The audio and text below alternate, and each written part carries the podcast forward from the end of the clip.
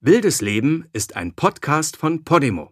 Geh einfach auf go.podimo.com/roy. Den Link go.podimo.com/roy findest du auch in den Show Notes. Siegfried and Roy's First TV Appearance. Auf YouTube gibt es ein Video mit diesem Titel, aufgezeichnet irgendwann um das Jahr 1977 im MGM Grand in Las Vegas. Der siebenminütige Auftritt dreht sich im Endeffekt um eine Kiste, einen Sack und einen Käfig. Roy wird gefesselt und verschwindet in der Box. Siegfried wedelt mit den Armen, Löwen tauchen auf und sind dann wieder weg. Dann kommt Roy aus dem Sack und Siegfried steckt im Käfig, wird zum Tiger oder so ähnlich. Alles ist ziemlich hektisch, äußerst athletisch und aggressiv gut gelaunt. Soweit, so wirklich, wirklich gut. In den Videovorschlägen bei YouTube findet sich aber noch mehr, noch älteres. Es ist nämlich nicht der erste Fernsehauftritt der beiden. 1968 sind Siegfried und Roy zu Gast in einer französischen Sendung und ja, die Kostüme sind biederer, die beiden noch viel, viel blasser, die Tiere noch nicht ganz so ausgefallen, aber die Handschellen sind gleich, die Kiste, der Sack, die Abfolgen die ganze Nummer ist im Grunde komplett identisch. Das heißt natürlich, dass die beiden jetzt, Ende der 70er, seit mindestens 10, vielleicht auch schon seit 15 Jahren mit ein und derselben Nummer auftreten. Ihre Mimik verrät das kein bisschen. Sobald Siegfried und Roy dann aber winkend hinter dem Vorhang verschwunden sind, fällt das perlweiße Grinsen in sich zusammen. Hinter der Bühne spricht keiner der beiden ein Wort. Sie ziehen sich um, atmen kurz durch, dann steigen sie getrennt voneinander in ihre Autos und fahren in unterschiedliche Richtungen.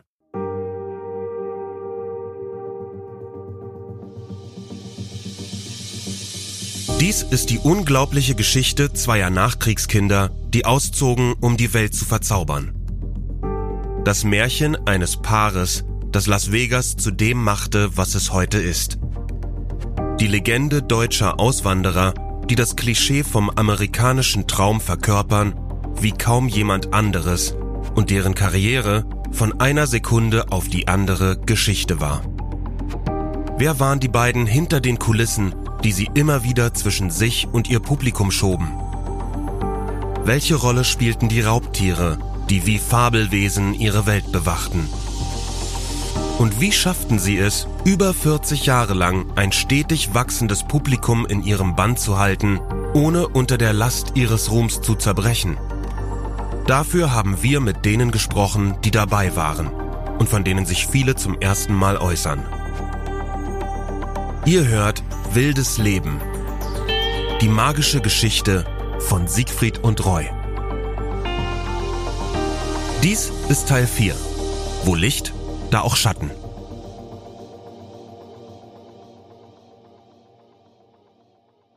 Ja, das haben sich viele Leute gefragt, ob es, ob diese hohe Arbeitsbelastung irgendwie eine Belastung war für sie, also irgendwas Erdrückendes. Den Eindruck habe ich nie gewonnen und ich denke mir auch, das hätten sie nicht gemacht, wenn es so gewesen wäre. Also der eine war dieser vom tiefsten Herzen der Siegfried, dieser Magier, das war das, wovon er immer geträumt hatte. Und der andere war dieser Tiermensch und das mit vollem Engagement. Claudia Dressler war für die Pressearbeit für Siegfried und Roy in Deutschland zuständig. Sie hat die beiden Mitte, Ende der 90er kennengelernt und der Eindruck, den sie von den beiden bekam, hat bestimmt nicht getäuscht. Es war nur eben nicht immer mit Leichtigkeit dahingezaubert, sondern hart erarbeitet. Das war erstaunlich, wie Menschen so gute Freunde sein können. Ich sage jetzt bewusst Freunde und so gut zusammenarbeiten können. Das war einzigartig.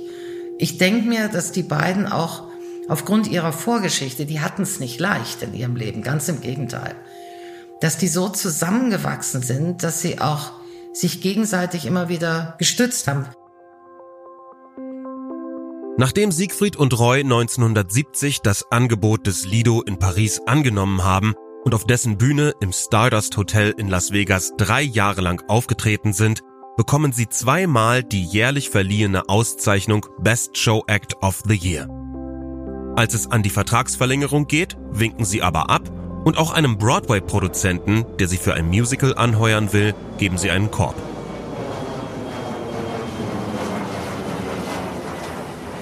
Stattdessen packen sie ein weiteres Mal ihre Koffer und gehen für ein Jahr nach Puerto Rico, um dort, wie schon einmal vor ein paar Jahren, im Hotel Americana als Star-Attraktion der dortigen Revue aufzutreten.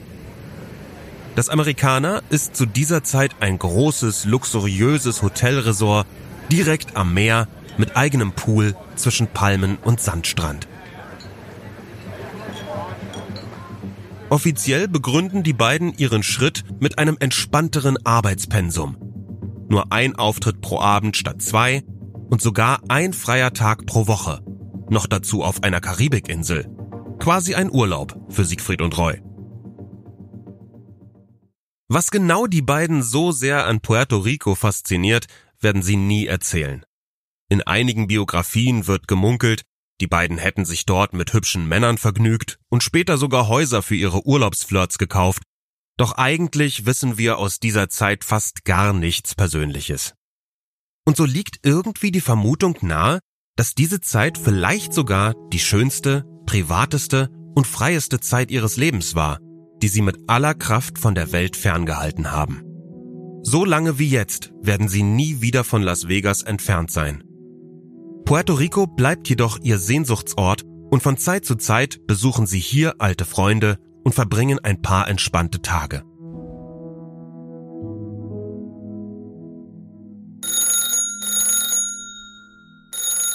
Noch während ihrer Zeit im Amerikaner klingelt das Telefon. Am Apparat Don Arden, der ehemalige Regisseur und Choreograf des Casino-Hotels Stardust in Las Vegas. Er hat gerade zum neu eröffneten MGM Grand gewechselt, ein gigantisches 26-stöckiges Resorthotel mit mehr als 2000 Zimmern und der damals größten Bühne der Welt. Don Arden arbeitet als Regisseur und Produzent an der aufwendigen Superrevue Hallelujah Hollywood. Das Budget 10 Millionen Dollar, auf heute umgerechnet fast 50 Millionen. Dafür will er Siegfried und Roy als Star-Attraktion und macht den beiden ein unwiderstehliches Angebot. Es gab einen großen Konkurrenzkampf um die Entertainer. Und wenn man sich die Geschichte so anguckt, sieht man, dass die Star-Entertainer von einem Ort zum nächsten gewechselt sind, je nachdem, wo sie mehr verdient haben, wo sie mehr Möglichkeiten hatten, ihre Ideen umzusetzen. Und auch Siegfried und Roy haben ein paar Mal die Häuser gewechselt, als sie in Las Vegas waren. Für den Journalisten Jeff Schumacher markieren die 70er ganz klar eine Zäsur in der Geschichte der Wüstenstadt. Das verruchte Zockerparadies wandelt sich langsam zur City of Entertainment. Siegfried und Roy gefiel diese Idee. Sie wollten sich unbedingt irgendwo niederlassen und Teil der lokalen Szene werden, sich dort etablieren. Und trotzdem wollten sie nationale und internationale Stars werden, und das haben sie auch geschafft. Aber sie hatten eben auch diese lokale Präsenz, also die von den Menschen, die hier gelebt haben, immer sehr geschätzt wurde. Siegfried und Roy nehmen das Angebot von Don Arden an. Sie ahnen natürlich, dass sie in ihrem Leben nirgends so gut verdienen werden wie hier in Las Vegas.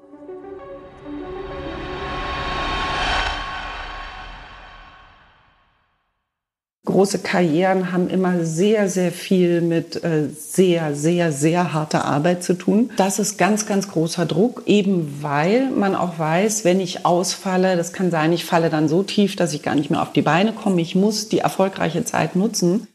Alina Gause ist Diplompsychologin und hat sich nach eigenen Erfahrungen in der Künstlerbranche darauf spezialisiert, Kunstschaffende in ihrem Arbeits- und Lebensalltag zu unterstützen. Wir haben mit ihr über Siegfried und Reus Karriere gesprochen. Ich würde sagen, die Performance nimmt einem nichts, wenn die Performance sehr nah am kreativen Kern ist. Also wenn ich nicht unter Druck gerate, zu oft zu performen, wenn ich gar nicht in der Lage bin, wenn ich nicht unter Druck gerate, dass mir das eigentlich nicht passt, dass ich jetzt hier mit einem grünen Federpuschel auf dem Kopf irgendwie jetzt, ne, weil irgendjemand gesagt hat, das kommt gerade gut und so wollen wir dich verkaufen, wenn da keine Integritätskonflikte entstehen. Doch genau das wird zu Siegfried und Roys Problem während ihrer Zeit am MGM Grand.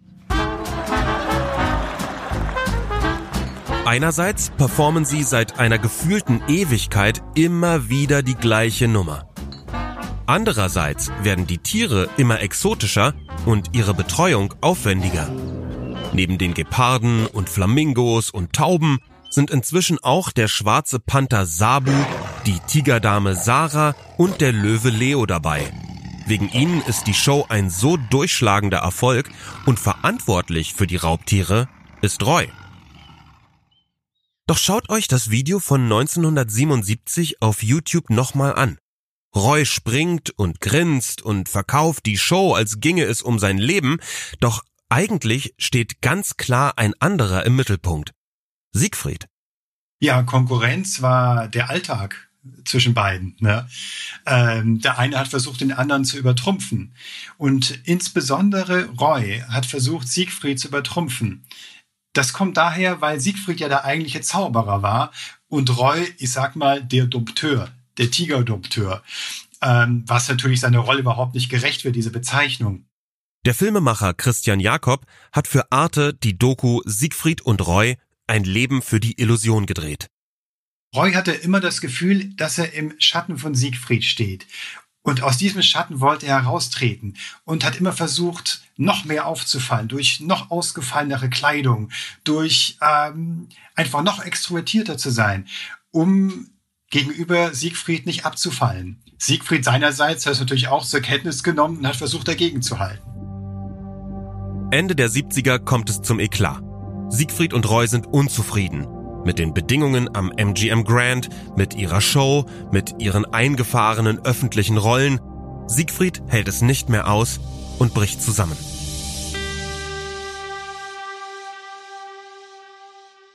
Das ist fast schon unweigerlich, finde ich, dass es zu so einer Art von Burnout-Syndrom kommt. Und ein wirklicher Burnout ist ja, ist ja eine schwere Depression. Also Burnout ist ja nicht irgendwie, ich bin da gerade mal erschöpft, sondern ein wirklicher Burnout hat wirklich fundamental zu tun mit einer Depression. Filmproduzent Nico Hoffmann wird 2022 gemeinsam mit Regisseur Bully Herbig das Leben von Siegfried und Roy für die Kinoleinwand adaptieren. Er sieht in dem Arbeitsalltag der beiden einen ähnlichen Leistungsdruck, wie er heute etwa auf Pop-Ikonen wie Celine Dion lastet. Ähm, ich finde bei vielen Künstlern das fast schon zwangsläufig, wenn so ein Berufsleben so stark und jahrzehntelang unter Druck abgelaufen ist. Also das äh, finde ich fast schon mehr die Regel als die Ausnahme. Siegfried kämpft, wie er später in seiner Biografie offenlegt, mit Magengeschwüren, Depressionen und Schlaflosigkeit. Ein Star-Performer in Las Vegas kann es sich aber nicht leisten, deprimiert, krank oder zu müde zu sein. Also bekommt Siegfried in den 70ern von seinem Arzt das Beruhigungsmittel Valium verschrieben. Eine kurze Erlösung, die wieder neue Probleme für den ausgelaugten Künstler mit sich bringt. Roy sagt später, Siegfried habe sich komplett verloren und sei wie ferngesteuert gewesen. Er war tablettenabhängig. Er musste einen Entzug machen. Und das ist natürlich auch ein Teil der Geschichte von Siegfried und Roy, den die beiden auch geprägt hat. Obwohl ihr Engagement im MGM Grand die beiden in eine große Krise geworfen hat, sie sind einfach zu loyal, um sich aus ihrem Vertrag zu lösen. Sie sind aber auch rastlos, fühlen sich eingesperrt, mit einem Kopf voller Ideen, ohne Möglichkeiten, sie auf dem winzigen Bühnenabschnitt im MGM umzusetzen. Trotzdem die beiden gewinnen weitere drei Male die Auszeichnung Best Show Act und werden 1976 sogar zu den Best Magicians of the Year gewählt. Die beiden stehen auf derselben Bühne wie die Creme de la Creme der amerikanischen Stars. Frank Sinatra, Sammy Davis Jr., Jerry Lee Lewis und Dean Martin. Das klingt erstmal so, als wären die beiden die perfekten Stars gewesen, komplett, die ganze Zeit. Das waren sie auch nach außen hin. Diesen Schein nach außen haben sie immer gewahrt.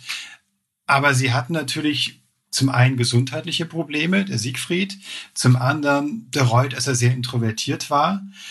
Und die beiden hatten auch miteinander Probleme. So ist es nicht. Das war, ich sag mal, kein Paar, das jetzt 50 Jahre oder noch länger funktioniert hat. Die hatten auch ihre Schwierigkeiten und ihre Herausforderungen, die sie versucht haben zu meistern und am Ende, denke ich, auch für sich ganz gut gemeistert haben. Mitte der 70er, nach 15 Jahren, denken die beiden zum ersten Mal ernsthaft darüber nach, sich zu trennen. Roy überlegt sogar, eine Soloshow zu starten. Siegfrieds Sucht nach Beruhigungsmitteln macht die Situation noch aussichtsloser. Völlig überfordert fliegt er nach Puerto Rico und macht einen Entzug. So schreibt er es später in ihrer Autobiografie.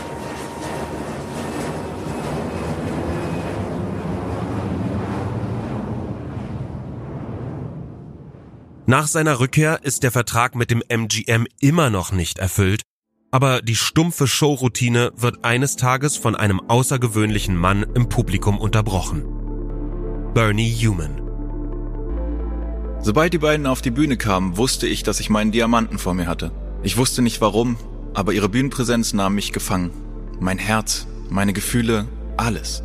Ein junger Mann, der die beiden bis ans Ende ihrer Bühnenkarriere begleiten wird und seiner Mutter zuflüstert, das ist mein Diamant und ich werde ihn schleifen und polieren, bis er so glitzert, dass er dich blendet. Human, ein Manager aus der Musikbranche, sieht viel größeres Potenzial in dem Magier-Duo, als 20 Minuten in einer winzigen Bühnenecke herumzuturnen. Er verschafft sich einen Zugang zum Backstage-Bereich und versucht die beiden mit aller Kraft davon zu überzeugen, ihn als Manager anzuheuern. Und auch der amerikanischen Mafia, die damals noch viele Fäden in Las Vegas zieht, und in ihren Casinos illegal Geld abschöpft, ist der Erfolg der beiden natürlich nicht entgangen. Große Entertainer ziehen mehr Menschen in die Casinos und das bedeutet mehr Gewinn für die Mafia. Es war jetzt nicht so, dass sie den KünstlerInnen irgendwie ihr Programm vorgeschrieben haben. Aber sie hatten mit Sicherheit ein großes Interesse daran, wer welche Verträge wo unterschrieben hat und sie haben Entertainer auch abgeworben von einem Casino zum nächsten. Und zu der Zeit war Frank Lefty Rosenthal der Chef vom Stardust. Und er hat Siegfried und Roy dorthin geholt, indem er ihnen einen sehr lukrativen Vertrag angeboten und ihnen ein Auto geschenkt hat. Ein Auto? Ein Rolls-Royce Cabrio mit Faltdach, glänzend silber, niegelnagelneu. Frank Lefty Rosenthal, Casinomanager und bis zum Hals in die organisierte Kriminalität in Las Vegas verstrickt, hat tief in die Tasche gegriffen. Er will die beiden Entertainer so überzeugen, auf die Bühne des Stardust zurückzukehren. So funktioniert das Entertainment-Business eben. Manchmal braucht es ein paar verführerische Angebote, um sich durchzuringen, einen neuen Vertrag zu unterschreiben und den alten aufzugeben. Die Mafia wollte, dass ihre Casinos gut laufen. Und das haben sie unter anderem dadurch geschafft, dass sie die besten Entertainer unter Vertrag hatten.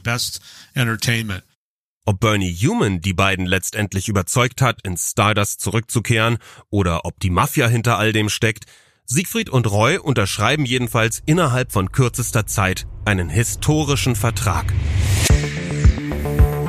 Am 1. Juli 1978 feiern Siegfried und Roy Premiere im Stardust Hotel. Ihre Namen leuchten in riesigen Lettern weit über den Las Vegas Strip.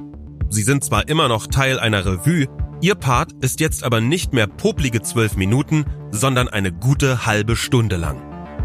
Zehn MitarbeiterInnen unterstützen sie dabei, Roy bekommt viel mehr Raum in der Show und die Bühne, die gehört diesmal voll und ganz ihnen. Es ist der bisher beste Deal ihrer Karriere. Sie treten 15 Mal pro Woche auf und verdienen dafür circa 12.000 Dollar, umgerechnet auf heutige Währungskurse knapp 55.000 pro Woche. Sie sind jetzt unter den bestbezahlten Performern aller Zeiten in Las Vegas. Trotzdem sind sie noch immer nur Teil einer Showrevue mit anderen KünstlerInnen. Das Publikum gehört ihnen nicht allein. Die neuen Besitzer des Stardust Hotels bauen außerdem extra ein Gehege für die Tiere der beiden. Für Siegfried und Roy die Chance, sich zu vergrößern. Bashful, eine Elefantendame, 27 Jahre alt, viereinhalb Tonnen schwer, vervollständigt das Zauberensemble. Das Engagement ist ein Riesenerfolg. spätestens jetzt ist wirklich klar, die beiden lassen sich hier langfristig nieder und werden Las Vegas so schnell nicht verlassen.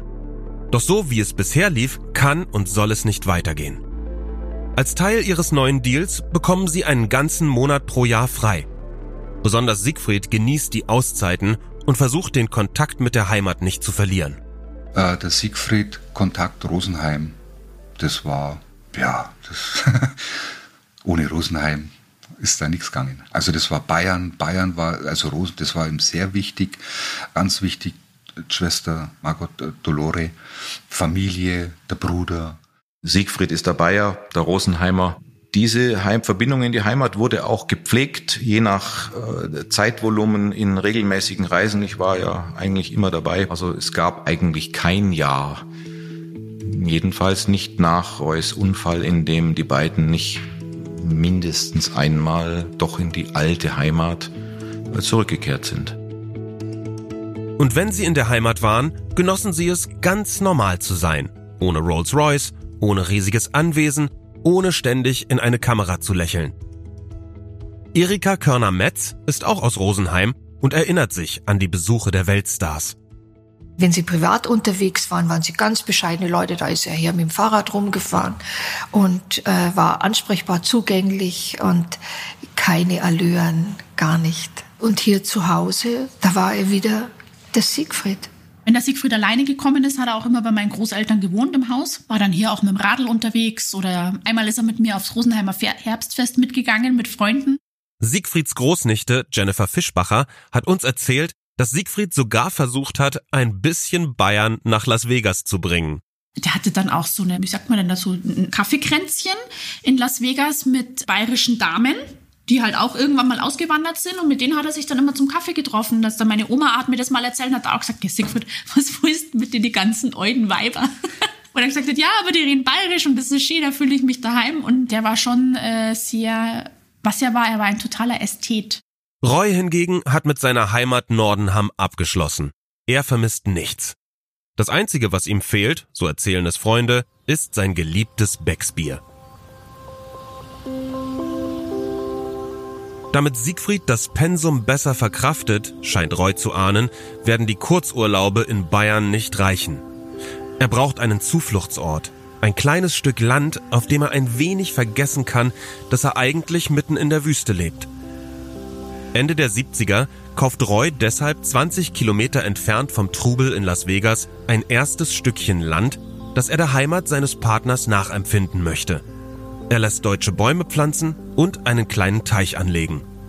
Über die Jahre soll aus diesem Grundstück Little Bavaria werden, wo Siegfried und Roy einen Teil ihrer Freizeit verbringen. Auch das ist wieder eine dieser selbsterzählten Geschichten der beiden. Little Bavaria gab es später wirklich, aber vielleicht war es auch nur ein Nebeneffekt eines ganz anderen Hobbys.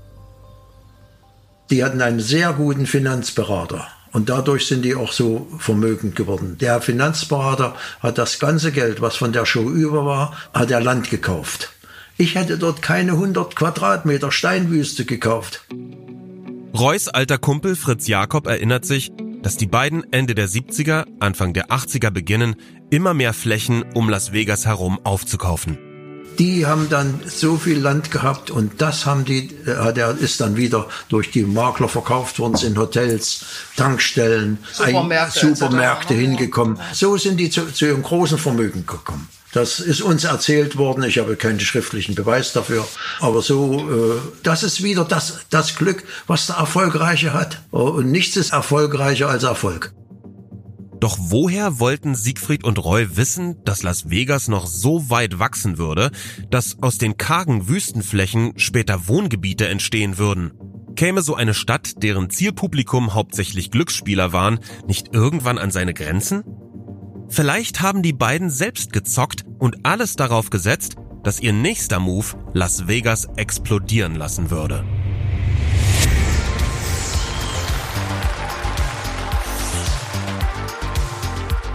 Um Siegfried und Roy scharen sich nun die wichtigsten Drahtzieher des Showgeschäfts. Bei einer Fernsehaufzeichnung treffen sie auf den Starproduzenten Irvin Feld und seinen Sohn Kenneth und holen beide in ihr Team. Der 1,60 Meter kleine, schmächtige Mr. Feld verhilft den Magiern zu einem weiteren Karrieresprung und macht einen Deal mit dem Frontier Hotel klar. Ihre erste Headliner-Show. Siegfried und Roy unterschreiben 1981 den bis dato höchst dotierten Vertrag in der Geschichte von Las Vegas und verdienen nun 5,5 Millionen Dollar pro Jahr. Inflationsbereinigt wären das heute circa 17 Millionen Dollar. Beyond Belief ist die erste abendfüllende Zaubershow in Las Vegas und die erste abendfüllende Show von Siegfried und Roy. Zur Premiere 1981 schenkt ihnen Irvin Feld einen mitternachtsblauen Rolls-Royce. Siegfried und Roy kommen trotzdem im Privathubschrauber zum Hotel. In Las Vegas wird selbstverständlich über die beiden geredet. Kaum einer kann sich vorstellen, dass zwei Magier ein Publikum in Las Vegas eine Stunde und 40 Minuten ganz alleine unterhalten können. Aber wieder einmal haben die beiden eine gute Intuition. Denn mit ihnen wandelt sich die ganze Stadt. Diese großen alten klassischen Revues, die sich teilweise noch gehalten haben im Tropicana, also ganz auf der Südseite des Strips in der Folie Bergère Show, die nahmen eher ab, ja, und Shows wie Siegfried und Roy waren eigentlich dann im Zentrum des Entertainments. War Las Vegas 1970 noch eine reine Casinostadt, so hatte sie sich bis 1971 zu einem Ausflugsziel für die ganze Familie entwickelt. Der Fokus verlagerte sich von den Spielautomaten hin zu allumfassendem Entertainment. Wäre da nicht ein Problem? Da immer noch die Topless Girls fester Bestandteil der Shows sind, gibt es für Minderjährige keine Möglichkeit, die Aufführungen zu besuchen. Aber die nächste Las Vegas-Revolution steht schon kurz bevor. Da waren, wie gesagt, da waren Frauen noch topless unterwegs. Und das war Las Vegas. Und da kamen die her. Also schon überhaupt in dieses verruchte Sin City, da einen Ort für Familien daraus zu machen, wo wirklich auch die Frau mit kann und die Kinder mit können. Das war, glaube ich, schon so ein Riesensprung zu der Zeit. Erst gibt es nur eine Show pro Woche mit bekleideten Tänzerinnen. Sehr ungewöhnlich für Las Vegas. Aber die familienfreundlichen Aufführungen sind ein Hit. Und so werden es schnell mehr und mehr. Siegfried und Roy formen das Las Vegas, das wir heute kennen. Sie sorgen mit diesem Erfolg dafür, dass die Stadt nun ein beliebtes Urlaubsziel für Groß und Klein wird. Und so wächst und wächst die Stadt immer weiter an die öden Flächen heran, die sie vor ein paar Jahren noch für ein Appel und ein Ei gekauft haben.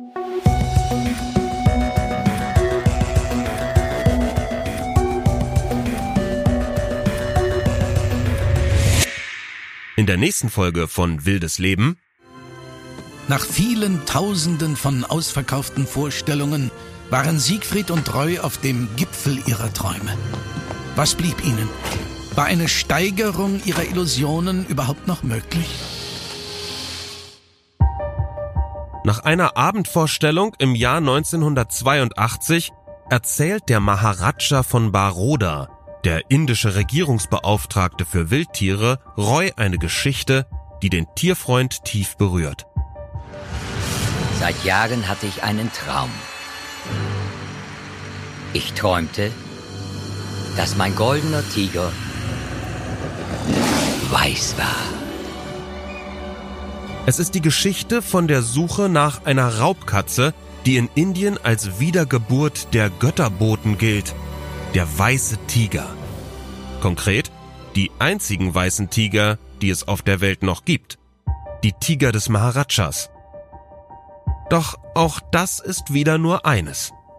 Eine Story. Denn die Schönheit dieser Tiere beruht darauf, dass sie wild sind. Sie, nicht wir, entscheiden sich, mit uns in Harmonie zu leben.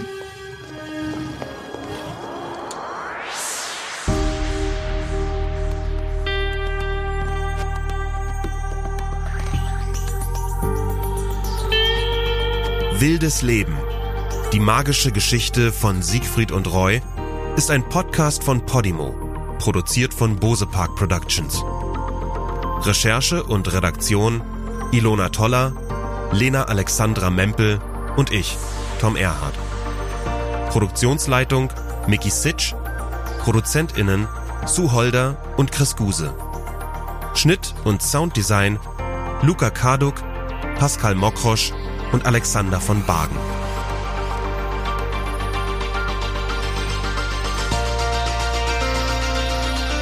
Diese Folge enthält unter anderem einige Ausschnitte aus dem Film Siegfried und Roy, die Meister der Illusion in 3D.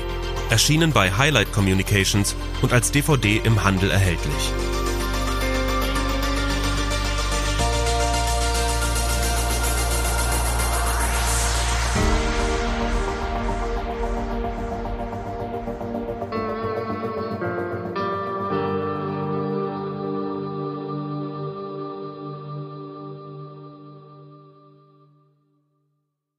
In der Podimo-App findest du übrigens nicht nur diesen Podcast, sondern noch hunderte weitere Podcasts, die du sonst nirgends hören kannst.